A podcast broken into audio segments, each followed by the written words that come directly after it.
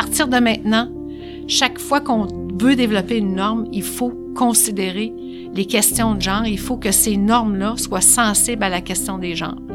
Évidemment, on commence par la question des femmes, mais on s'intéresse à, toute la question de la diversité. Hein. La diversité, c'est une réalité.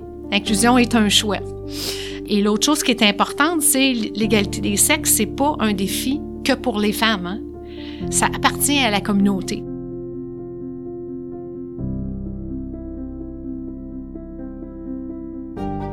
Chaque année, la Fondation de l'Université Laval met en lumière des diplômés qui se démarquent par leur contribution exceptionnelle à leur profession et à l'université. Ils sont les remarquables. À travers une série d'entretiens, découvrez des diplômés de l'Université Laval aux parcours inspirants. Ces capsules sont une présentation de La Personnel, assureur de groupes auto, habitation et entreprise. Bonjour et bienvenue. Mon nom est Jean-Sébastien Sirois, diplômé en communication publique et maintenant conseiller en communication à la Fondation de l'Université Laval.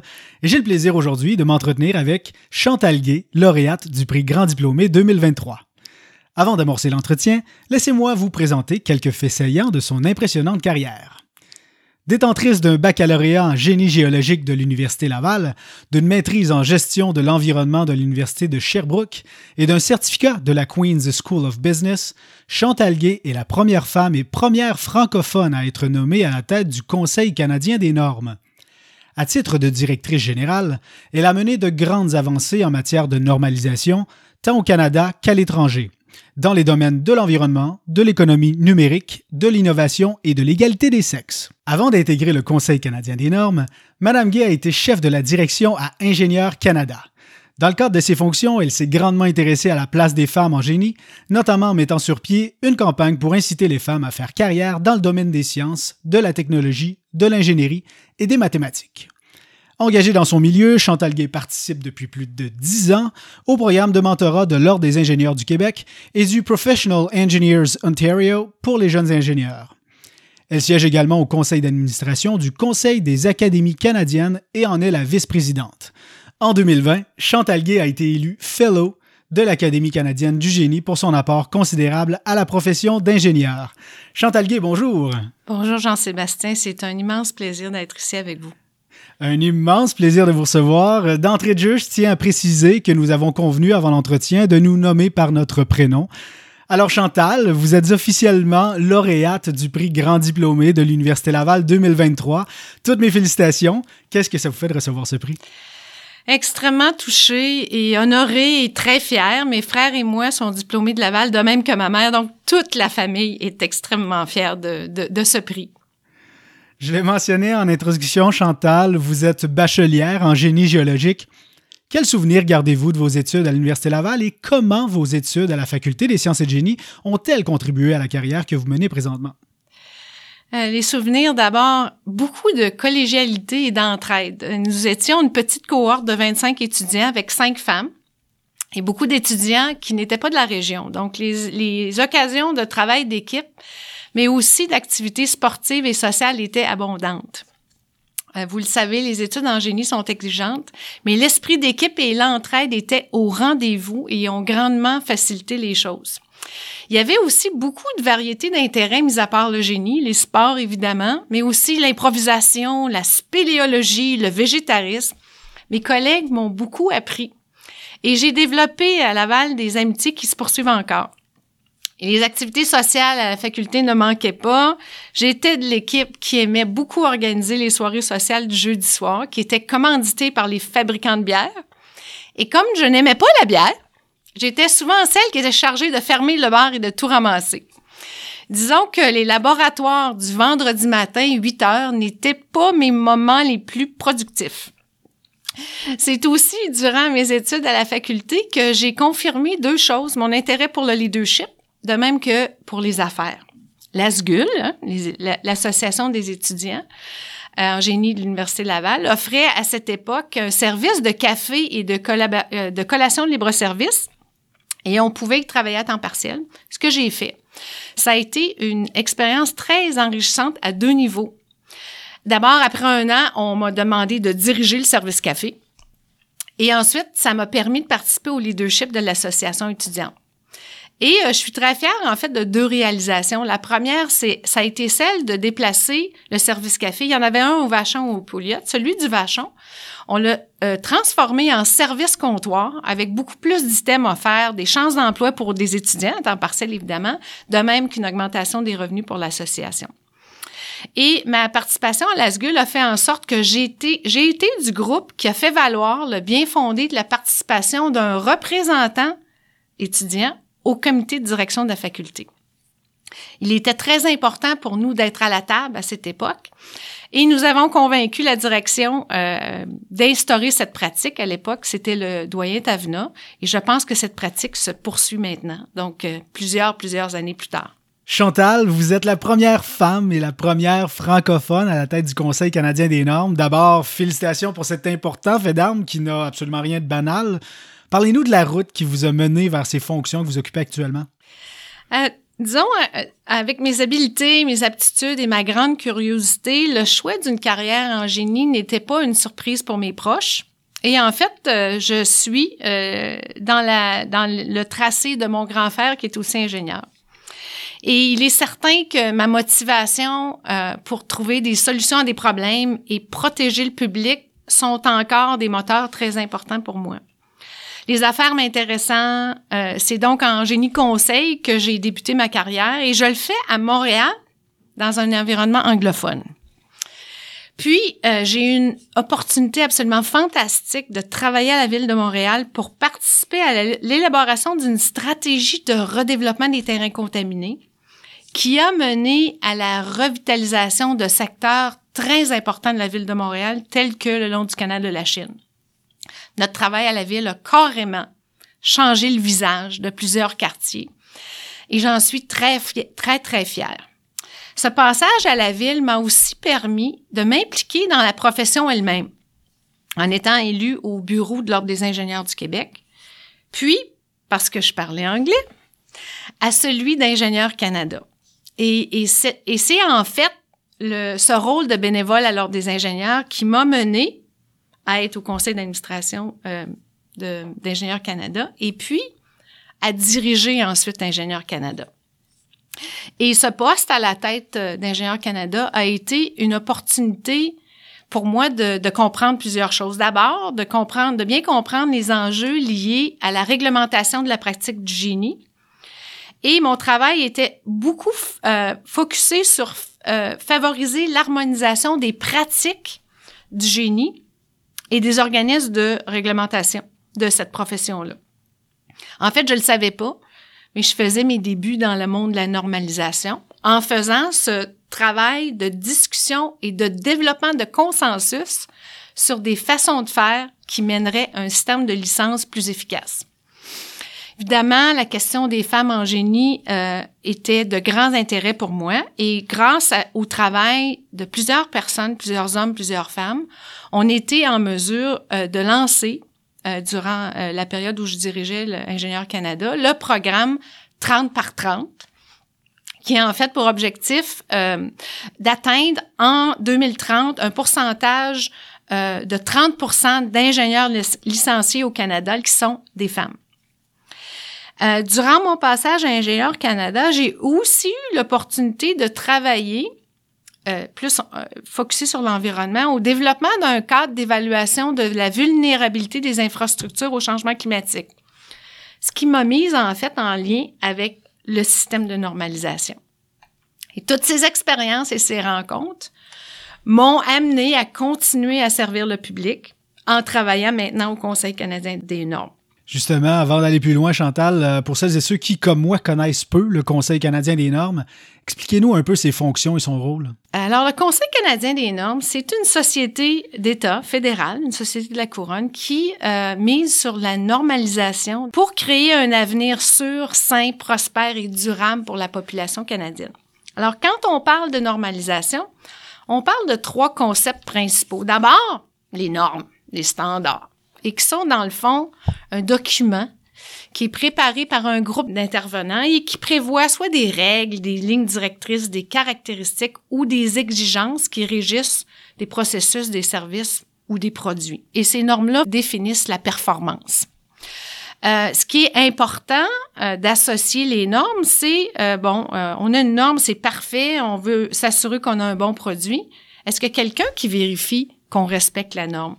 Ça, c'est une portion très importante de, de ce qu'on offre et ce qu'on supporte au Canada. C'est l'assurance que la norme est correctement utilisée et appliquée. Et cette assurance-là prend souvent la forme d'une certification ou d'une inspection. Alors, on a une bonne norme, on a des gens qui s'assurent que les normes sont respectées. Le troisième niveau d'assurance, c'est ceux qui s'assurent justement que la norme est respectée. Est-ce qu'ils sont compétents pour le faire? On appelle ça l'accréditation. Et on offre ce service-là au Conseil canadien des normes. Et donc, on s'assure qu'on a une très bonne norme qui est respectée et que les gens qui confirment que la norme est respectée euh, sont compétents pour le faire. Je vous donne un exemple pour illustrer ce que je viens de dire. L'eau courante au Québec, que tout le monde voit. Hein? Quand vous ouvrez le robinet au Québec, et là, je vais dire généralement et la plupart du temps, parce que certes, il y a beaucoup de communautés nordiques au Québec qui ont encore beaucoup de difficultés à avoir accès à de l'eau potable. Généralement, on a confiance que l'eau qu'on va boire est potable. Hein? Au Québec, si on met à la disposition de l'eau qui est destinée à la consommation humaine, on doit s'assurer qu'elle qu'elle satisfait les normes de potabilité. Pour ça, il faut s'assurer, il faut faire des tests. Hein, des tests qui doivent être faits fréquemment sur des échantillons par des laboratoires qui vont confirmer que cette eau-là est potable. Bon, ces laboratoires-là s'assurent que l'eau est potable et nous, on s'assure que les laboratoires sont compétents pour tester et confirmer que l'eau est potable. Et donc, quand on réfère à la normalisation, on parle du système et c'est un vaste réseau de partenaires, d'intervenants d'experts qui participent à l'élaboration de normes, à l'évaluation de la conformité et à l'accréditation. Et nous, ce qu'on fait aussi au Conseil, c'est de faciliter la collaboration entre ces groupes-là. Ceux qui développent les normes, les gouvernements, les organismes de réglementation, les experts, les consommateurs, les entreprises, pour faire en sorte que les normes sont développées par les bonnes personnes et qu'elles sont adoptées et qu'elles sont utiles aux, Canadiens et aux Canadiennes. Et on fait ce travail-là au Canada, mais on a aussi une fonction très importante de représenter le Canada sur la scène internationale. Euh, par exemple, on encadre la participation euh, canadienne aux travaux normatifs de groupes tels que l'ISO, que beaucoup de gens connaissent, reconnaissent. Et, et, en fait, on travaille avec plus de 3000 experts canadiens techniques à ce niveau-là. Quand on parle de normes, justement, j'imagine qu'on parle dans certains cas de normes environnementales. Comment le Conseil canadien des normes intervient-il dans la lutte au changement climatique? Alors, vous l'avez mentionné, Jean-Sébastien, je suis ingénieur géologue avec une maîtrise en gestion de l'environnement. Donc, ça, c'est un sujet qui m'interpelle énormément. Je suis encore très passionnée par ça. Et euh, c'est certain que les normes, la normalisation sont essentielles pour s'attaquer à la crise climatique. Dans les dernières années, le Conseil euh, a intensifié ses efforts dans ce domaine. En fait, notre action se décline principalement en deux volets. Réduire les effets des changements climatiques et veiller à trouver des moyens de réduire le plus possible notre empreinte écologique, en particulier l'émission des gaz à effet de serre. Alors, au Conseil, on a mis en place un programme de normalisation pour les infrastructures résilientes. Ce programme comporte déjà une dizaine de normes et de directives qui protègent le parc d'infrastructures euh, critiques du Canada. Et on continue à faire du progrès. Par exemple, plusieurs grandes villes canadiennes intègrent désormais dans leurs plans municipaux des normes de conception d'infrastructures qui vont être résilientes aux inondations. Et les villes et les offices de protection de la nature ont aussi recours aux normes et aux lignes directrices pour améliorer la gestion des eaux de ruissellement. Depuis bientôt dix ans, on a aussi une super initiative pour les communautés nordiques et on dit par le nord pour le nord et qui a un focus important sur la fonte du pergélisol et on collabore de, façon très, très rapprochée, de très près avec les communautés, les organismes de développement de normes et les experts dans cette région afin d'intégrer la résilience climatique au cœur des normes qui doivent encadrer la conception, la planification et la gestion des infrastructures nordiques. Mais il reste beaucoup, beaucoup à faire on doit normaliser aussi la cartographie des zones inondables du pays, car, vous le savez tous, Hélas, on construit encore des maisons là où on, ne devrait pas. Et euh, ça a des conséquences désastreuses pour les personnes, les propriétaires, mais aussi les communautés. Il faut aussi déployer des normes pour protéger la population canadienne contre les canicules étouffantes qui augmentent en intensité et en, fréquence, et aussi combler euh, les sérieuses lacunes qui touchent les communautés situées en lisière de forêt. Hein. On pense aux feux de forêt qui se passent dans l'Ouest canadien, afin de sauver des vies et des biens lorsque des incendies font rage. Ça, c'est juste quelques exemples. on travaille aussi en amont c'est-à-dire pour aider à réduire notre empreinte écologique. Le Conseil canadien accompagne les innovateurs du domaine des technologies propres dans leur démarche vers la normalisation et en fait, on les appuie, nous, pour faciliter la commercialisation de leurs technologies et pour l'accès aussi au marché.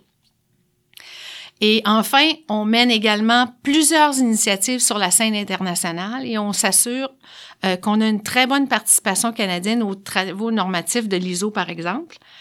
Le Canada est en fait à la barre d'un comité technique très important de l'ISO sur le management environnemental et aussi beaucoup d'autres groupes de travail qui se penchent, par exemple, sur l'économie circulaire et plus récemment, euh, sur toute la question de prise en compte par les entreprises de leurs empreintes et des facteurs environnementaux, sociaux et de gouvernance. Vous parlez de réduction de nos émissions de gaz à effet de serre dans une réponse précédente, Chantal. Qu'en est-il justement de l'électrification des transports? Jusqu'à quel point cette électrification fait partie de la solution? En fait, c'est un, c'est, une des pierres angulaires des solutions euh, et, des, des, moyens qu'on doit absolument prendre comme société pour réduire nos émissions puis rencontrer les objectifs de réduction. Euh, le transport, euh, penser à la dimension de notre pays. Hein, on n'est pas un petit pays européen euh, qu'on peut traverser en une heure et demie. On a un vaste pays. Il est certain que euh, l'électrification des transports est un moyen très important est essentiel pour nous. Euh, et, et euh, nous, évidemment, on supporte absolument ce secteur-là. On a des liens très importants avec euh, tout ce qui a trait à l'énergie et l'électricité au Conseil canadien des normes parce qu'on est le représentant canadien à la Commission électrotechnique internationale. Et c'est un groupe, l'IEC, qui fait des normes très importantes liées à ce domaine-là et on lead plusieurs, on, dirige plusieurs comités techniques importants qui sont associés, par exemple, euh, à la question des barrages, mais aussi à la question de la distribution euh, de l'énergie, le transport de l'énergie. Donc, euh, nous, on, on, est très heureux au Conseil d'être en mesure de supporter l'industrie et ce secteur-là complet pour les aider atteindre les objectifs de réduction des gaz à effet de serre. Puisque nous sommes dans le thème de l'environnement, un sujet qui vous intéresse et que vous avez étudié, euh, j'aimerais connaître votre avis, vos observations par rapport à la situation environnementale actuelle. Quels changements devons-nous apporter individuellement et collectivement pour entrevoir notre futur et celui de notre planète avec un certain optimisme? Euh, une excellente question, Jean-Sébastien. Euh, en fait, je vous dirais que je suis euh, à la fois optimiste et pessimiste par rapport à notre futur et surtout au futur de, mes petits-enfants. J'en ai maintenant deux. Euh, je pense qu'on a tous le désir de faire une différence individuellement. On prend des actions, euh, j'espère en fait, qu'on réduit notre consommation, qu'on réduit notre consommation d'énergie, qu'on réutilise, qu'on recycle, qu'on fait des efforts à ce niveau-là. Ce qui m'inquiète plus, c'est que je trouve que de façon générale, en tant que société ou en tant qu'espèce, on n'a pas un parcours très euh, fantastique euh, quand on regarde les effets euh, que les humains ont eus sur, de façon générale, l'environnement, les changements climatiques et la biodiversité. Et donc, j'incite tout le monde à continuer à faire des efforts importants. Encore une fois, je pense que ça commence par réduire notre consommation d'énergie et notre consommation en général. Mais je pense qu'il faut que euh, tous les citoyens, toutes les citoyennes mettent de la pression euh, sur euh, les dirigeants, les dirigeants privés, mais les dirigeants publics aussi, pour que l'on que l'on prenne euh, des actions beaucoup plus concrètes et beaucoup plus rapides. J'ai eu euh, l'opportunité de visiter plusieurs communautés nordiques il y a près de 15 ans Et euh, ces communautés nordiques-là euh, faisaient déjà face à des problèmes très importants liés à l'impact des changements climatiques. Hein. Quand le pergélisol, qu'on pensait qu'il était comme du roc, euh, comme se met à fondre et toutes nos infrastructures sont construites sur ça, ça crée des problèmes très importants. Et euh, ça fait déjà plus de 15 ans. Je pense pas qu'on a fait assez d'efforts ou on a pris des actions assez grandes pour faire en sorte qu'on va réduire la courbe euh, d'augmentation de la température. Et donc, euh, c'est la situation. Il faut prendre des actions individuelles, mais collectivement, je pense qu'il faut être beaucoup plus ambitieux pour faire en sorte que on va laisser quelque chose d'intéressant à nos petits-enfants. J'aimerais maintenant aborder la question du leadership avec vous, Chantal. En tant que gestionnaire, quels sont les éléments primordiaux aujourd'hui, selon vous, pour mobiliser les équipes de travail, instaurer une culture organisationnelle, attirer les talents et les conserver au sein d'une organisation? Jean-Sébastien, pour moi, ce qui est fondamental, c'est la culture. C'est la fondation d'une organisation performante et d'une équipe engagée.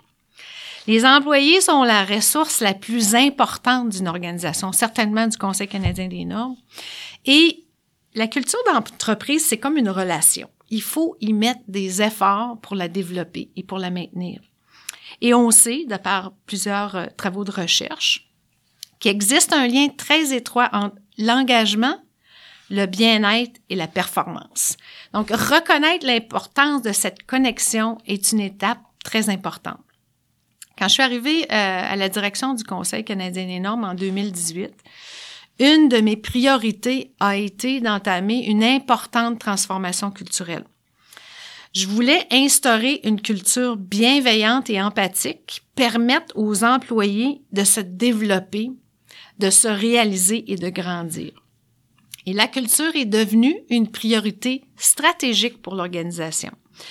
Nous avons établi une culture qui est centrée sur les personnes. On a engagé toute l'équipe de gestion dans le processus de transformation. On a regardé tous nos processus, nos programmes, en commençant par le recrutement, toute la, question du cadre de compétences, nos programmes de reconnaissance, nos valeurs en tant qu'organisation, et aussi la façon dont on, nous conduisons nos évaluations de rendement, et, et, et plein d'autres choses. Et aussi, au tout début de la pandémie, euh, l'équipe de direction s'est vraiment questionnée sur quelle serait notre boussole morale pendant ces événements, cette crise? Quelles seraient les valeurs qui nous guideraient à travers cette épreuve-là qui, comme vous le savez, on pensait qu'il serait quelques mois, puis on s'est ramassé à trois ans?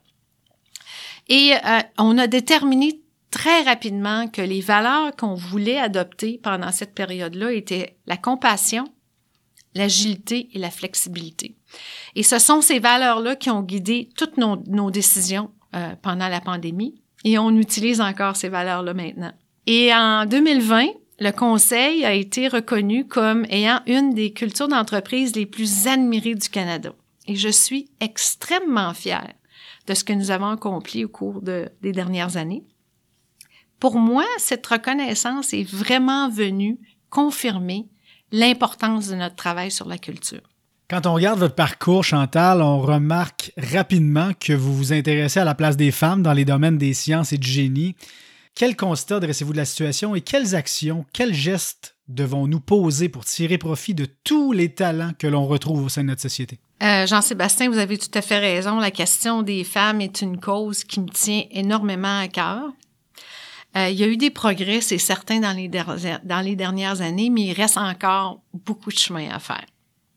Et j'aimerais faire un parallèle avec la normalisation pour cette question-là. Parce qu'un des constats que nous avons fait dans les dernières années, c'est que l'absence des femmes dans les domaines des sciences et du génie va au, vraiment au-delà de ce qu'on pourrait penser.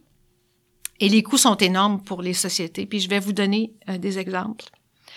Quand on développe des normes, on cherche à avoir tous les acteurs concernés à la table. Parce que la norme va représenter euh, la balance et le consensus de toutes les, perspectives.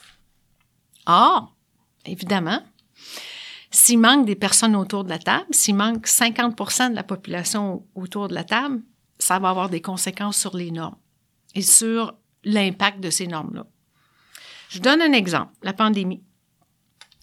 Durant la pandémie, ça a été c'est devenu extrêmement clair qu'il y a un rapport entre la normalisation et l'égalité des sexes. Ce qu'on a constaté durant cette période-là, euh, c'est que les effets de normes qui ne sont pas pensés pour les femmes. Hein? On prend l'exemple des équipements de protection individuelle. Hein? On, a besoin, on a eu besoin de masques, d'écrans faciaux, de lunettes. Tout ça, tous ces équipements-là, sont conçus pour le corps masculin. Et le corps masculin, caucase, hein, européen. Ça, c'est pas fait volontairement. Hein? C'est, l'historique et, comment les normes sont développées.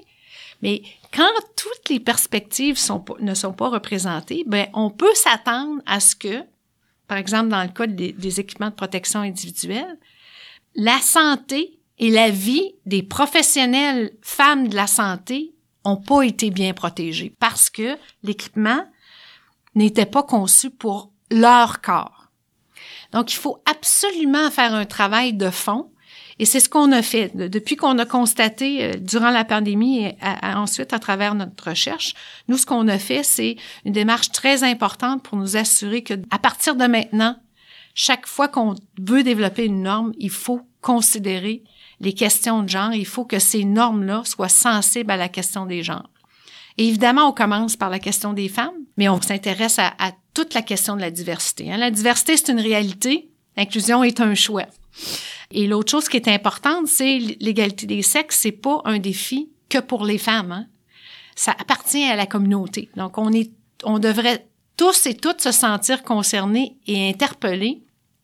Et on doit s'assurer qu'on met en place des outils et, faire des efforts pour euh, améliorer cette situation-là.